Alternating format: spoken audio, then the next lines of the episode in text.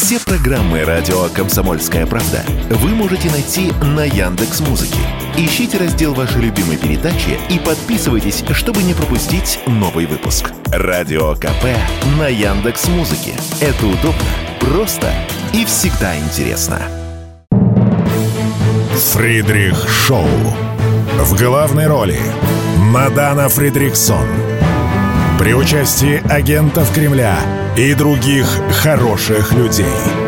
Автор сценария «Здравый смысл». Режиссер, увы, не Михалков. Основные усилия в уходящем году были сосредоточены на достижении цели специальной военной операции. Главное из них – сорвать громко заявленное Украиной и ее натовскими союзниками контрнаступление вооруженных сил Украины. Эта задача успешно выполнена.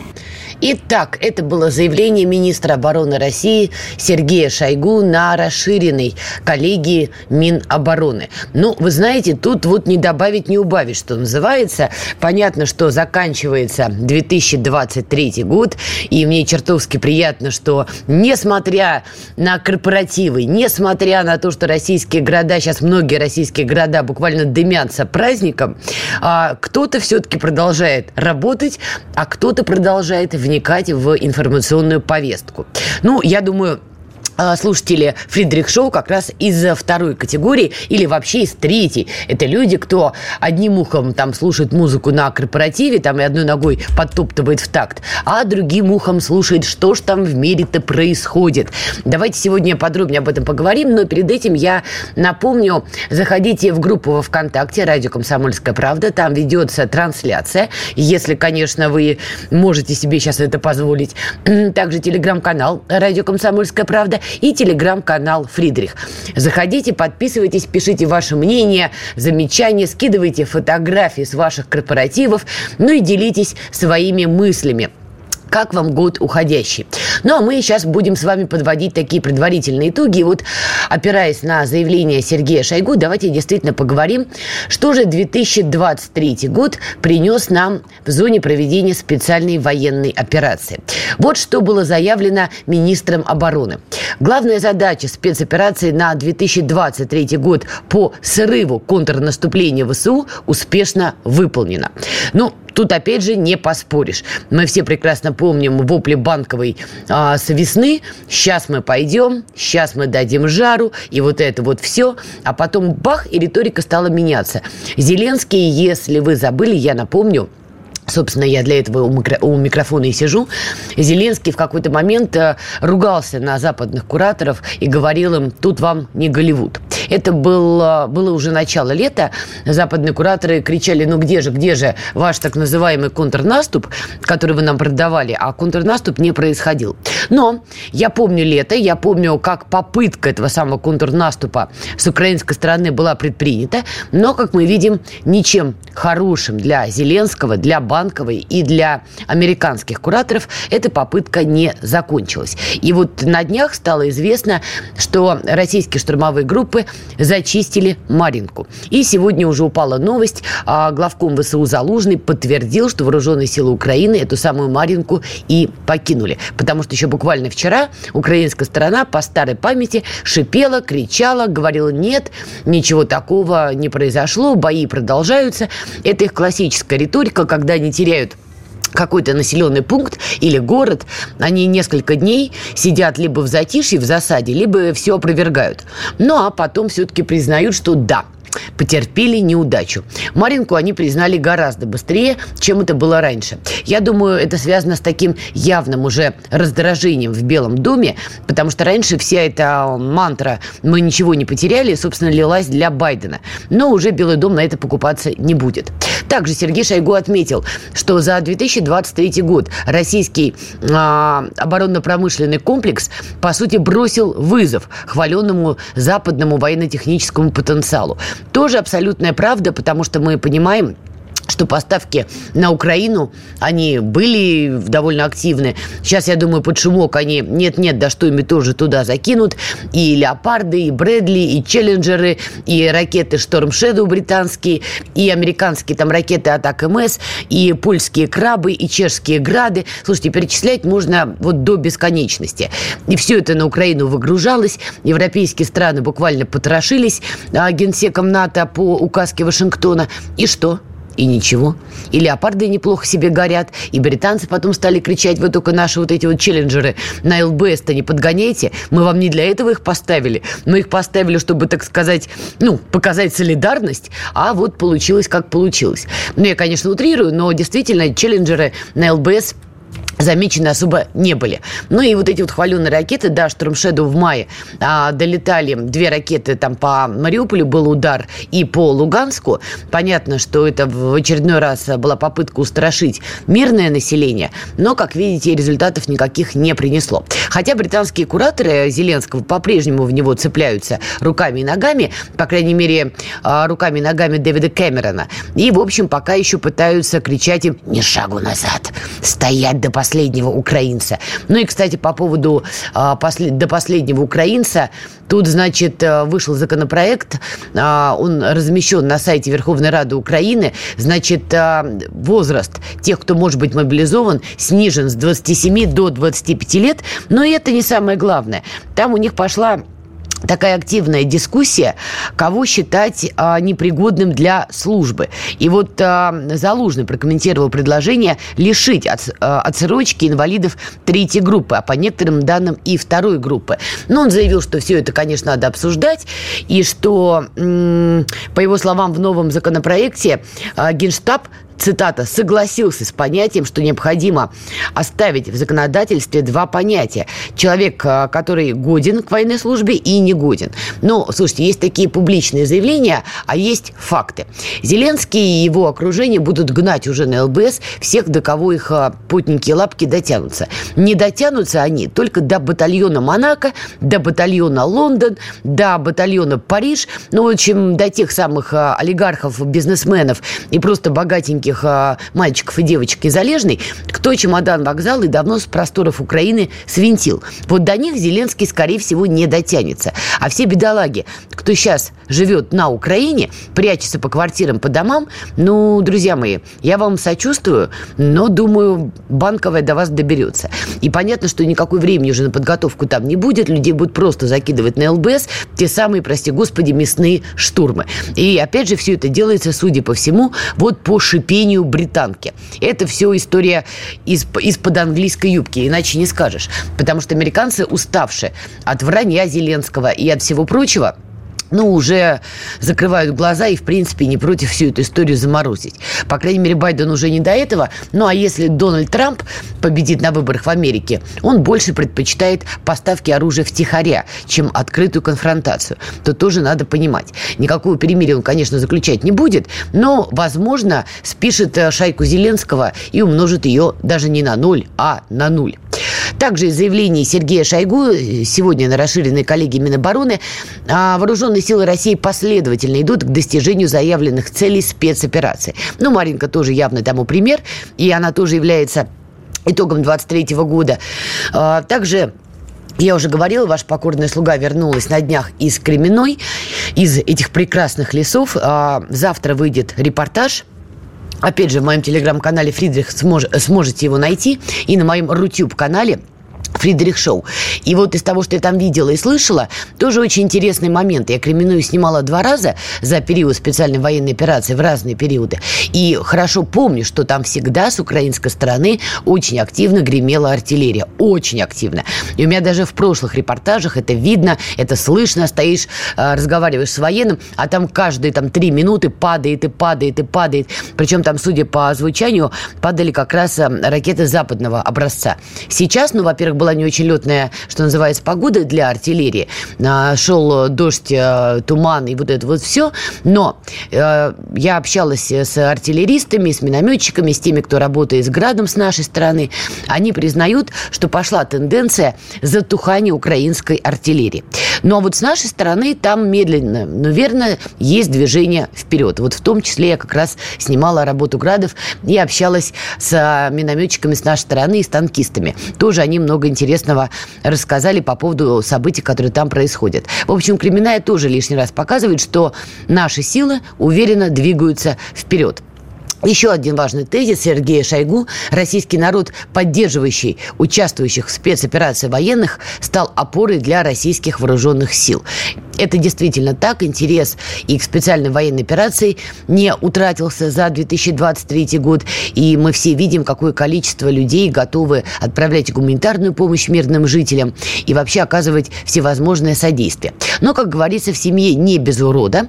И вот сегодня очередная новость, да, действительно очередная. Сотрудники ФСБ задержали уроженца Московской области, которого подозревают в передаче украинской националистической организации данных о дислокации объектов Минобороны. Дайте нам, пожалуйста, что наговорил этот юноша. А кому отправлял? В группе прочитал, нашел номер, туда написал. Да, я отправлял деньги. Сколько раз? Десять. Десять больше раз. Ну вот, а, в некую группку он скидывал вот эти самые данные. К сожалению, таких вот а, шельмецов по России матушки ФСБ продолжает ловить. И понятно, что, я думаю, в новом 24 году будет усилен контроль за подобными пабликами и группами. Другое дело, как будет соблюдаться, конечно, тонкая грань между относительно а, приемлемой свободой в интернетах ваших, наших, и вопросами безопасности. Но у нас 24 год – это выборный год, и понятно, что активность в интернете со стороны наших антагонистов антагонистов и Соединенных Штатов, и англичанки, и а, украинской стороны ЦЕПСО, не ЦЕПСО, хотя это британский проект, так что, по сути, опять же, англичанка. Все это будет продолжаться. Друзья мои, старайтесь быть бдительными и как-то м- подходите к вопросу интернета с повышенной, скажем так, гигиеной. Ну что, давайте прервемся, послушаем важные актуальные новости, дотанцуем последний пан на корпоративе и будем продолжать. Фридрих Шоу. В главной роли Мадана Фридриксон. При участии агентов Кремля и других хороших людей. Автор сценария «Здравый смысл». Режиссер, увы, не Михалков. Итак, мы продолжаем и продолжаем тему. С нами на прямой связи Алексей Подберезкин, директор Центра военно-политических исследований, профессор МГИМО. Алексей Иванович, мы подводили в первой части итоги 2023 а, года в зоне специальной военной операции. Вот как раз я цитировала Сергея Шойгу. Он сегодня делал интересное заявление. На ваш взгляд, какие итоги для Зеленского и для Банковой? Итоги 2023 года. Ну, вообще, это, конечно, очень интересная тема, потому что итоги для Зеленского и для банка печальные. То есть начиналась все, вся эта история с ожиданием контрнаступа, разогревалась публика несколько месяцев, то ли с февраля, я просто напомню. Потом в июне все-таки этот пресловутый контрнаступ начался. Потом он провалился. Сейчас все признают, что не только провалился, но и наступает медленная, но ускоряющаяся катастрофа вооруженных сил. Вот сейчас наступает зима, боеприпасов не хватает – профессиональных военных осталось очень мало. И силовая мобилизация идет. И посмотрим, чем все закончится, потому что потери сейчас ежемесячные, там 30 тысяч человек у украинских вооруженных сил, а в окопах э, от холода и от слякоти еще, наверное, столько же померзнет и переболеет.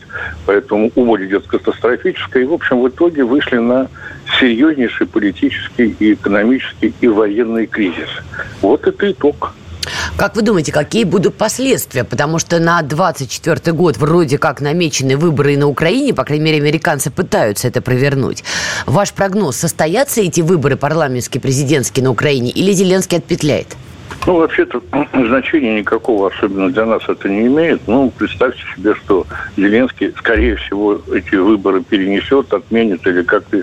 Ну и что изменится? У, у, Украина как субъект международной деятельности перестал, потерял свое значение. Это государство, точнее, остатки государства, управляемые извне.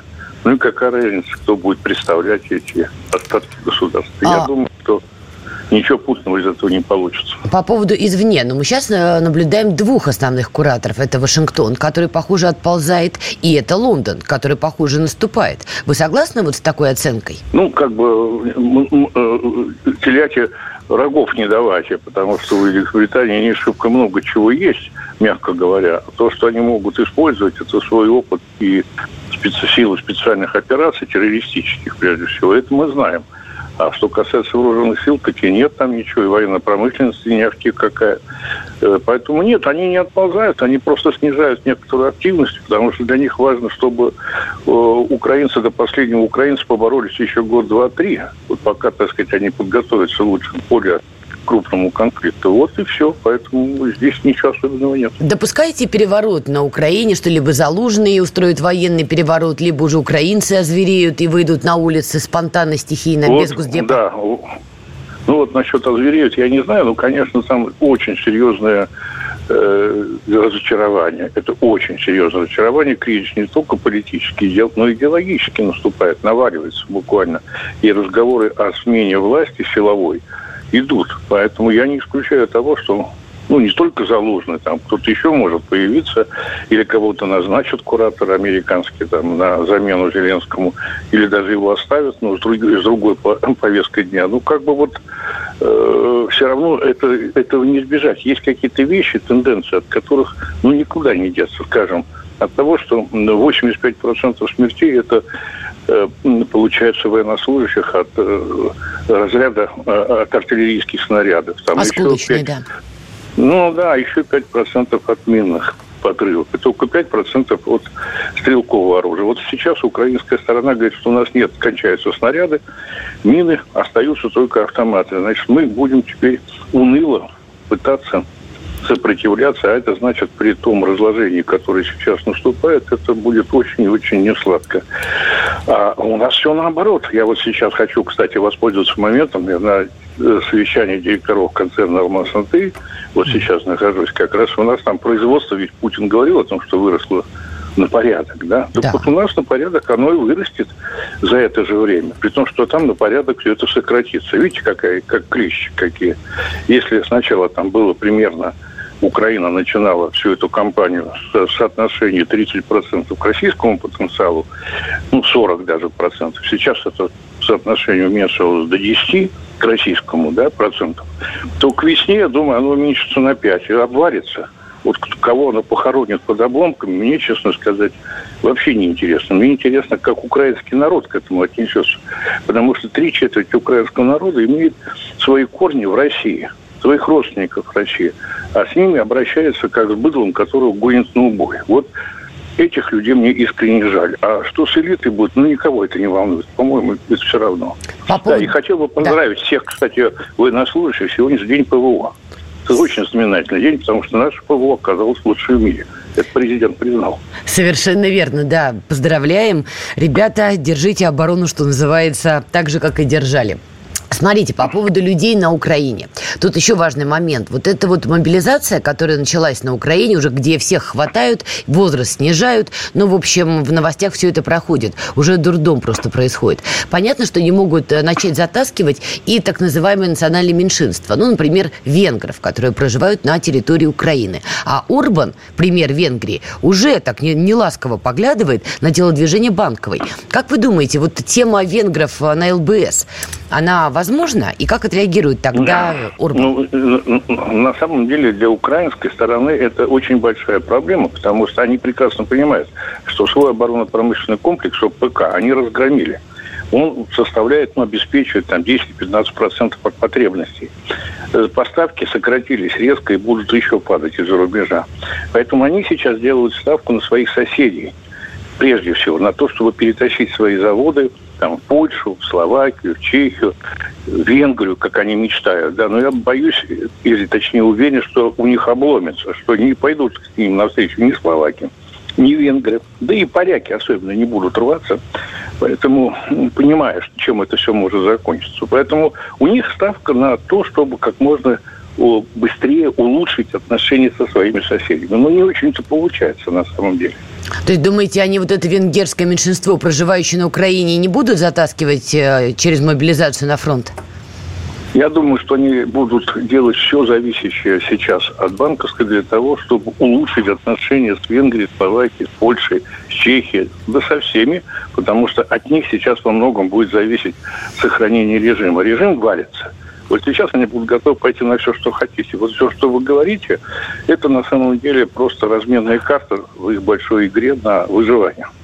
Хочется еще понять перспективы Евросоюза. Тут в Германии печалится, пишут, что немецкая армия стала небоеспособной из-за поставок Украине. Хотя не очень понятно, для чего им была боеспособная армия. Но тем не менее, а Европа продолжит тащить лямку этой самой Украины и продолжит ли она закупать натовское оружие для Украины в том числе? Знаете, здесь интереснее другое, мне, мне кажется. Байден как-то недавно поговорился, что если две лучшие армии, украинская и русская, объединятся, то они легко дойдут до Парижа. В расчет немецкую армию давным-давно уже никто не берет. Нет там этой армии. Поляки, может быть, года через три что-то создадут небольшое. Но и то неизвестно, когда и получится ли у них. На них сейчас будут делать американцы ставку. А все, все что касается немцев, там, французов, ну, забудьте об этом. Но лямку-то они тянуть будут Украину вот в 24 году, платить вот это вот, деньги выделять?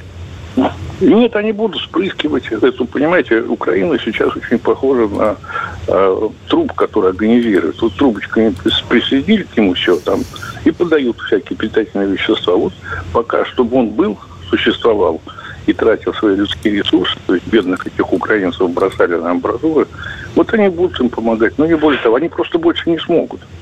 У них э, они э, все, что было на складах, использовали.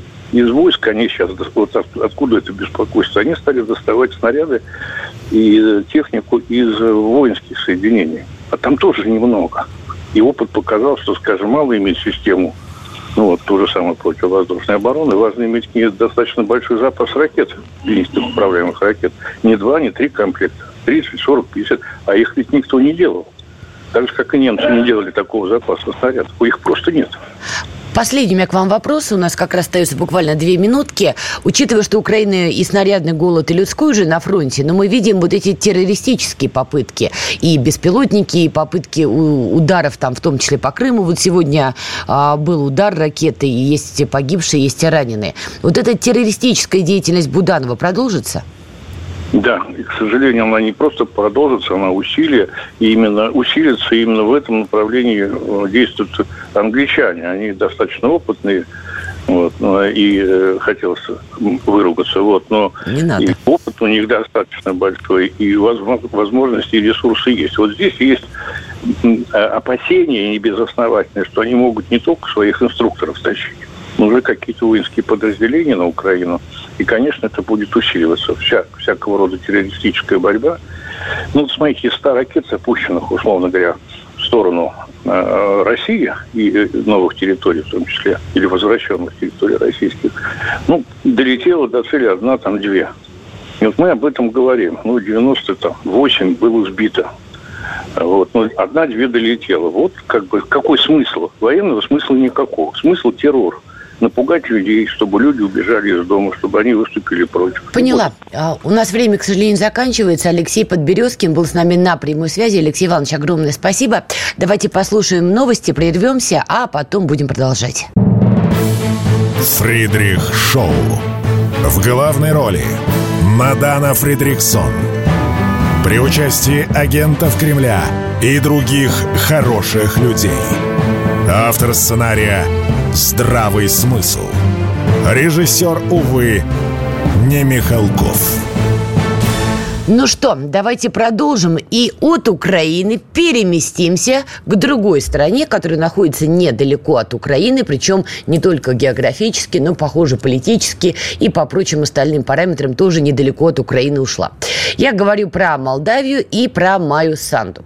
Значит, она заявила, что вновь будет баллотироваться на пост главы государства и также обратилась к парламенту с просьбой инициировать следующей осенью референдум по европейской интеграции. И вот это, конечно, упоротость в плане «мы идем в Европу, дверь с ноги, вижу цель, не вижу препятствий», она, конечно, меня восхищает и умиляет. Давайте попробуем подвести итоги 23 года по поводу Санду и Молдавии. С нами на прямой связи Николай Межевич, исполнительный директор Ассоциации внешнеполитических исследований имени Громыка. Николай, здравствуйте. Добрый день. Ну, давайте начнем с конца. Итак, заканчивается 23-й год. Как этот год прошел для Санду, для Молдавии? Какие основные итоги вот вы бы подвели?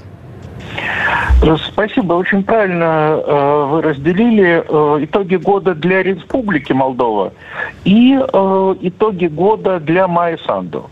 Э, для нее итоги года, в общем-то, позитивные. Она удержалась у власти. Она достаточно успешно, ну, по крайней мере, с ее точки зрения, боролась с оппозицией. Она достаточно грамотно переводила стрелки э, со своей ответственности за экономическое состояние страны, ну, на кого угодно, на Россию, на э, конфликт на Украине, на нерешительность Европейского Союза, даже на недостаточную помощь со стороны Румынии. В общем, все вокруг виноваты, кроме, разумеется, нее, э, ее самой и ее правительства. Да? Логично, а, Понятно, да. Да. А, что же касается республики, э, народа, многонациональной республики, укажем на это, да, э, то здесь никакого оптимизма нет. Потому как э, люди ну, с минимальным пониманием экономических процессов задают вопрос – а что будет, если мы проголосуем за европейский выбор?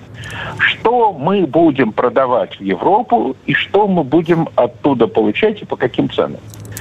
И, естественно, особенно старшее поколение прекрасно помнит, что Республика Молдова, ну тогда еще Советская Молдавия, была э, таким фруктово ягодным, винным. овощным, винным, коньячным и табачным цехом. А поскольку э, большая часть Советского Союза это, мягко говоря, север, где не то что э, виноград, а помидоры не растут, да, то это было выгодное разделение труда. Э, республика получала все что требовалось, э, энергоносители, железо, алюминий, электричество, машины, станки, оборудование со всего Советского Союза, да, в смысле со всего. А с другой стороны, э, бутылочка молдавского вина или коньяка, или сливы в собственном соку, да, э, могли открыть подводники в самом Петропавловске на Камчатске или даже, так сказать, э, находясь на боевой службе где-нибудь в глубинах Тихого океана, да, и это тоже был праздник, да, молдавский табак не без основания считался одним из э, лучших в мире. Все это было, да, но есть нюанс. Сегодня на европейском рынке ровно ничего из молдавских товаров не нужно. Конечно. И Грузия ровно в свое время ничего. напоролась на это, извините, что вклинилась. Абсолютно. Но вот тут беда. Если в Грузии этой дорогой прошли и сделали определенные выводы, и сейчас, когда э, из Брюсселя набирают по телефону Тбилиси, говорят, слушайте, ну, э, не надо торговать с Россией. Естественно, из Тбилиси спрашивают, хорошо, великолепно, а куда мы будем продавать наше вино, нашу чачу, наши продукты. Кто к нам приедет? Какие туристы? Из Португалии приедут туристы? Или из Дании? Или все-таки нам рассчитывать на туристов из России? И поскольку никакого внятного ответа нет, то Тбилиси занимает ну, такую очень, я бы сказал, гибкую позицию, пытается сесть э, на несколько стульев. Не будем э, осуждать за это политиков Грузии, ну, им действительно тяжело. Санду же делает вид, что ничего подобного не происходит. Э, и э, говорит, что вот мы уйдем, да, в Европу, это будет чудесно, Европа будет нам платить. Стоп. Но Европа уже не может ничего платить. Да, были счастливые времена, когда для того, чтобы привлечь Польшу или Литву на свою сторону, э, Европейский Союз с барского плеча готов был кинуть миллиард другой.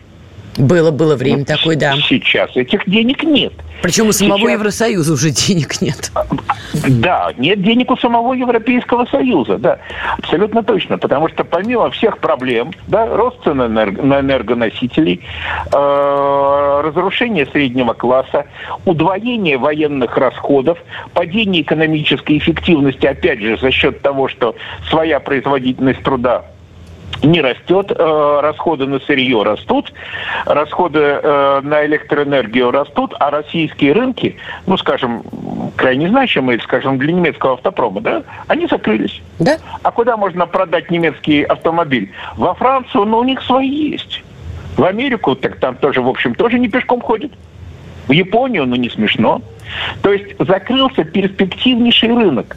И, естественно, совокупность всех этих факторов давит на Европейский Союз. Возвращаясь к Молдове, ей-то придется покупать все, потому что там нет ни немецких машин, ни французской индустрии моды, э, ни, испан- ни, ни испанского э, или даже португальского относительно небольшого и скромного машиностроения, ни э, научно-исследовательских разработок, характерных для Скандинавии. И поэтому Молдавия выстраивается самый последний в достаточно длинной колонии и так уже бедных стран. Рядом находится предельно небогатая Болгария. Ну, скажем прям, бедная. Румыния. Николай Ну, нет, ну, Маратович, безус- вот, кстати, вы упомянули, Румыния просто открыла сейчас новости и в очередной раз присвистнула. А главой Нацбанка Молдавии назначили офицера внешней разведки Румынии. Далеко не первый раз, когда в Молдавии люди занимают э, госпосты, имея второе гражданство или являясь кадровым сотрудником румынских спецслужб. Может быть, Майя Санду хочет, чтобы Молдавия уже вошла в состав Румынии? Это она понимает под понятием евроинтеграция? На самом деле это два разных варианта евроинтеграции. Да? То есть есть путь э, через парадную лестницу, а есть путь через черный ход.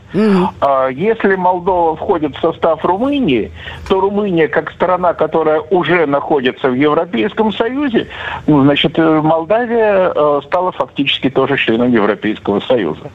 С Приднестровьем, без Приднестровья это уже не так важно.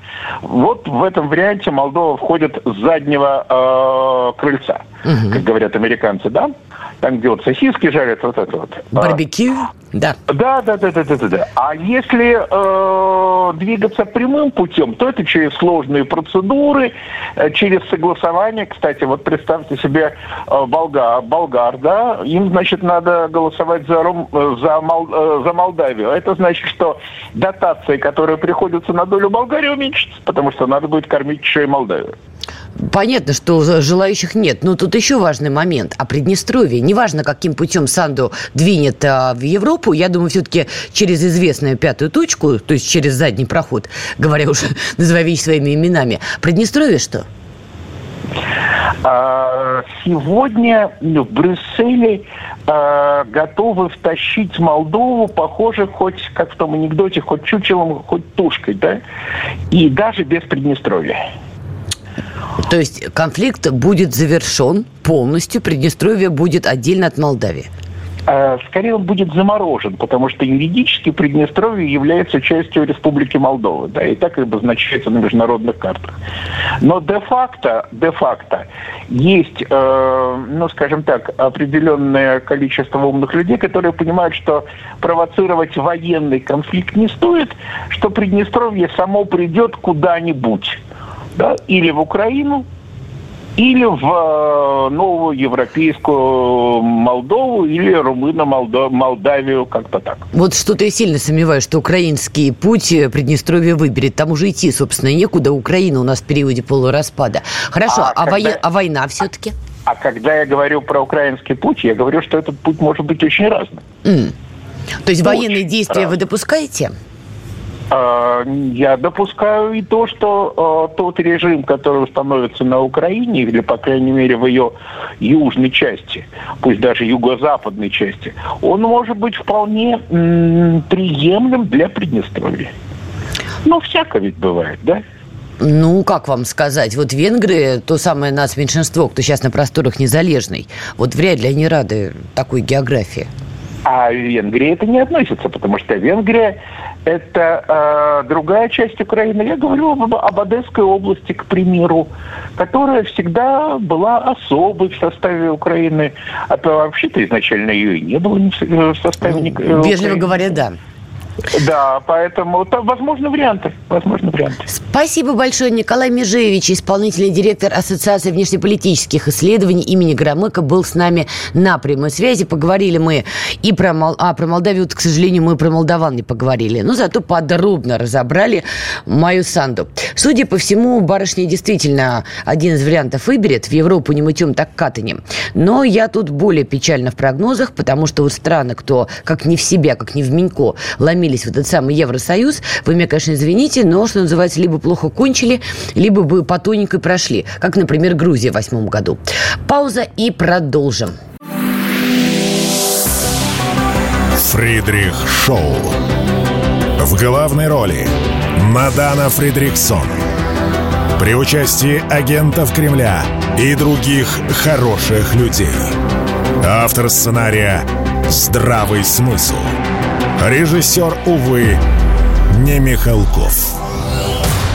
Итак, мы продолжаем. Это финальная часть Фридрих Шоу. Вы знаете, я решила открытый микрофон перетащить в студию.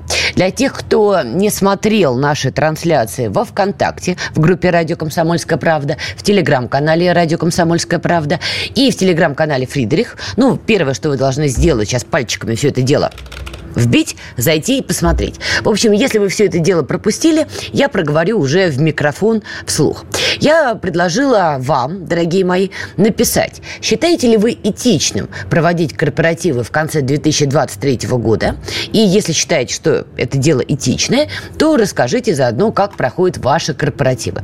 Я думала оставить эту тему только на открытый микрофон для интернета, но увидела, что очень много людей написали свои мнения, замечания замечания, поэтому решила все-таки вынести эту тему и публично а, уже на FM-вещание.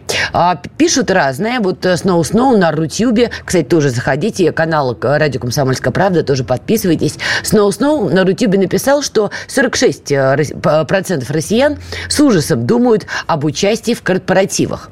И что вот задаются вопросом, зачем людей тащат а, сильно, э, насильно на эти самые корпоративы. Значит, э, также вот тут писали, соответственно, тоже Сноу-Сноу, что у лучшего друга, у этого человека есть лучший друг, и вот у него вместо корпората а, решили все-таки отправить генератор и там еще какие-то необходимые вещи в зону СВО, туда, где сотрудник компании, а, вот э, друга того, кто пишет, как раз-таки был мобилизован. Это действительно, я считаю, очень-очень такой важный поступок. А, но из того, что я вижу даже по Москве, из того, что я вижу по Питеру, как минимум по этим двум городам, корпоративы у нас все-таки в почете, и они активно проходят. И вот на этом фоне я решила все-таки озадачиться вопросом той самой вечеринки Насти Ивлеевой. Вы, конечно, все уже знаете, все уже слышали, сами там, кто ругался, кто не ругался. Вот я тоже решила вставить своих а, 5 копеек. Значит, смотрите.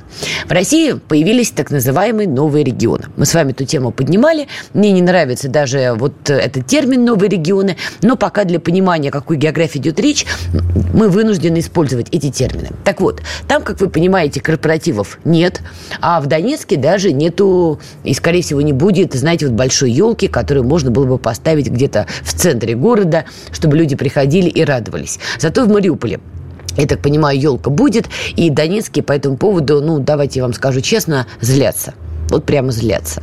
Я вот с ними успела поговорить. А, я заскакивала на несколько дней всего. Вот в Кременную, это через э, ЛНР. Ну и успела немножко в Донецке поговорить. Значит, э, Донецкие злятся, что в Мариуполе елочка будет, а у них уже который год не будет. И не будет по понятным причинам. Елка, скопление людей, скопление людей – это сигнал для ВСУ, а давайте ракеткой-то жахнем. И плевать они хотели, да, что к этой самой елочке пришли абсолютно гражданские люди просто порадоваться. Понятно, что удар они нанесут несут. Поэтому в целях безопасности а, в Донецке елки нет, в Горловке елки нет, в общем, в тех городах, которые под обстрел. И а, понятно, что корпоративы, если и будут, то очень маленькие, локальные и тоже не привлекающие большого внимания людей, потому что это риски и угроза. И вот здесь опять Россия разъезжается. Какие-то города гремят, значит, вот это веселье, а какие-то города вынуждены даже жить без елки. Вот этично ли это, да?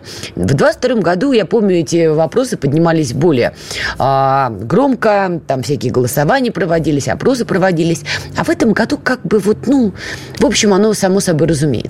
И вот я задалась вопросом, если кто-то считает, а, например, нормальным проводить корпоративы в момент, когда СВО еще продолжается, и в момент, когда уже теперь наши с вами сограждане, не просто какие-то люди, а наши с вами сограждане, не могут даже на улице порадоваться елочке, если вы считаете это этичным, тогда чего вы напрыгнули на Ивлееву? Потому что вот сейчас я читаю вот этот хайп, значит, там начинаются какие-то штрафы, какие-то неустойки, там кому-то отменяют концерты из тех, кто был на той чертовой вечеринке. Вот я пытаюсь понять, это что, какое-то лицемерие или невозможность сложить один плюс один? Вот как можно одной ногой топать на собственном корпоративе в конце 23 года? Значит, э, дамы приглашают кавалеров, кавалеры приглашают, приглашают дам, значит, выпивать шампусик, радоваться жизни, при том, что, опять же, часть наших сограждан в прямом смысле смысле под обстрелами, но при этом неистово осуждать Ивлееву. Что, мы ее осуждаем за то, что в публичное пространство фоточки попали? Ну хорошо, да, допустим, это было неуместно, она сама это признала, но они уже попали. Так и с ваших корпоративов фотки попадут. Поверьте, всегда на корпоративе найдется какая-нибудь сволочь, которая мало пьет и всех фотографирует. Обычно на корпоративах это я, поэтому меня особо и не зовут. Но кроме шуток, так и ваши фотографии тоже попадут в публичное пространство, где во время СВО, когда часть часть наших сограждан в сложном э, жизненном положении в зоне боевых действий находится, когда часть наших с, с вами сограждан на передовой, Ваши фотографии также появятся в интернете с какими-нибудь бухгалтерами, не бухгалтерами, шампанским тортиком. И что? То есть вот как у людей а, осуждение Евлеевой нормально сочетается с тем, что они сами пошли на корпоратив. Вот это для меня, конечно, большая загадка. И, кстати говоря, я у одного военного, а, когда писала репортаж, я ему в конце, уже мы прощались, задала вопрос. А мы так нормально по лесу кременную побегали, там, а, в общем, обстановку полностью собрали. Я его спрашиваю, говорю, слушайте, вы вот слышали про эту самую вечеринку Ивлеевой, эту скандальную, там, голышом? Говорит, ну, так вот, когда интернет бывает, да, там, краем глаза читал. В целом знаю, что произошло. Говорю, вот вас, человека, кто на переднем крае, возмущает, оскорбляет вот такая корпоративка, или там, как это назвать, вечеринка Ивлеевой, на что он пожал плечами и сказал, да мне плевать, пусть делает, что хочет. Мне все равно у нас другие задачи, нас-то вообще никак не задевает. Поэтому, опять же, вот тезис, кто там бегал с квадратными глазами по интернету и кричал, да как вы смеете, тыры-пыры, там ребята на передовой, ребята на передовой. Но вот, например, конкретному человеку, с кем я говорила, ему плевать и на Ивлееву, и на ее вечеринку. Поэтому вот этот шквал осуждений, ну, не знаю. Да, я согласна, что, наверное, неуместно такие фотографии было выкладывать. Я же с этим не спорю. Но меня в этой истории, правда, удивляет вот эта биполярка отдельных наших с вами граждан граждан. Сам пошел на корпоратив, но Ивлееву осуждаю. И вот это меня удивляет. И с этим, наверное, нам как-то надо ну, поработать, как говорят психологи, проработать хотя бы с, сами с собой. И еще одна тема, которую я не думала, что подниму сегодня в эфире, но таки подниму. Значит, э, во-первых, на Рутюбе по-моему, Сноу Сноу, человек с ником Сноу Сноу, эту тему пробросил по поводу астраханских депутатов. Так вот, они поддержали эвтаназию собак без владельцев. Значит, пункты временного содержания для э, бездомных животных будут созданы в Астраханской области, где после истечения определенного срока содержания животные без владельцев будут подвергнуты процедуре эвтаназии. Я уже в открытом микрофоне говорила, еще раз повторю. Меня поражает, что вот отдельно взятые вот эти латентные живодеры начинают хлопать в ладоши, то ли новость до конца не читают, то ли не хотят читать, то ли там пиршество и корпоратив живодеров внутри. Они, а, наконец-то, потому что эти стаи собак, это же угроза. Еще раз повторю, уже на FM-вещании. Конечно, стаи агрессивных собак, которые нападают на людей, на детей, конечно, это угроза.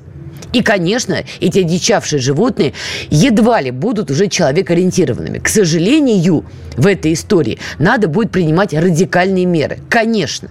Никто не в восторге от того, что стая собак нападает там на человека и тем более на ребенка. Никто не в восторге. Но еще раз, пожалуйста, дочитайте новость до конца. На улице есть и человекоориентированные животные, которые не нападают ни на кого. Вообще и которые очень не против а, жить со своим человеком да, в домашних условиях. Но еще раз, по этой инициативе их отправляют а, в пункты временного содержания, и если через определенное время этих животных не заберут люди, их убьют. При том, что они ни на кого не нападали. Это не история про агрессивную стаю. А вот теперь скажите мне, лишать вот так жизни, это нормально? Это гуманно? А мне кажется, что это латентный вид живодерства. Это неправильно. Еще раз, агрессивный стаи, да, проблему надо решать. Чем виноваты животные, которых вовремя никто не взял из приюта? Чем они виноваты? А сколько животных выброшено, которые изначально были домашними? Парочка рассталась, взяла щенка, вышвырнула на улицу. Потому что, видите ли, они больше не вместе. Или да есть куча других историй, как животные попадают на улицы, как их выбрасывают. И а теперь их будут убивать. А вариант, что их вот так в охапку тут же все похватают, увы и ах. Но, к сожалению, так не будет. Пожалуйста, дочитывайте новости, чему вы радуетесь. Тому, что будут лишать жизни ни в чем не повинное существо? Оно чем виновато? Что оказалось на улице или что его выбросили? Понимаете, а мы еще боролись за звание гуманной страны, что называется, да, переделывая классику. Это не латентное живодерство. Что, в бюджете нет денег содержать приюты? Чипировать животных? Может быть, об этом подумать? О каких-то более гуманных методах? Но почему надо вот так терять человеческое лицо, но с гордо поднятой головой и с криком «Мы ведем борьбу со стаями агрессивными»? Так это разные истории. Их надо разводить. И мне очень грустно и горько, что астраханские депутаты пошли вот по этому пути. Потому что вообще-то, еще раз, у нас вроде как и закон был в отношении живодеров. А сейчас, по сути, вот в такой латентной форме убийство животных будет продолжаться. Еще раз, ни в чем не повинных. Хотя есть другие методы. И волонтеры, кто этим занимается, они их предлагают. Они есть. Но просто все решили пойти по пути наименьшего сопротивления. А где бюджетные деньги? Или почему деньги не выделены на это? Ну, вот это хороший вопрос, понимаете? Рано или поздно, я думаю, мы выясним. К сожалению, животные уже будут убиты. Ладно, я с вами прощаюсь. Оставайтесь на радио «Комсомольская правда». Фридрих Шоу.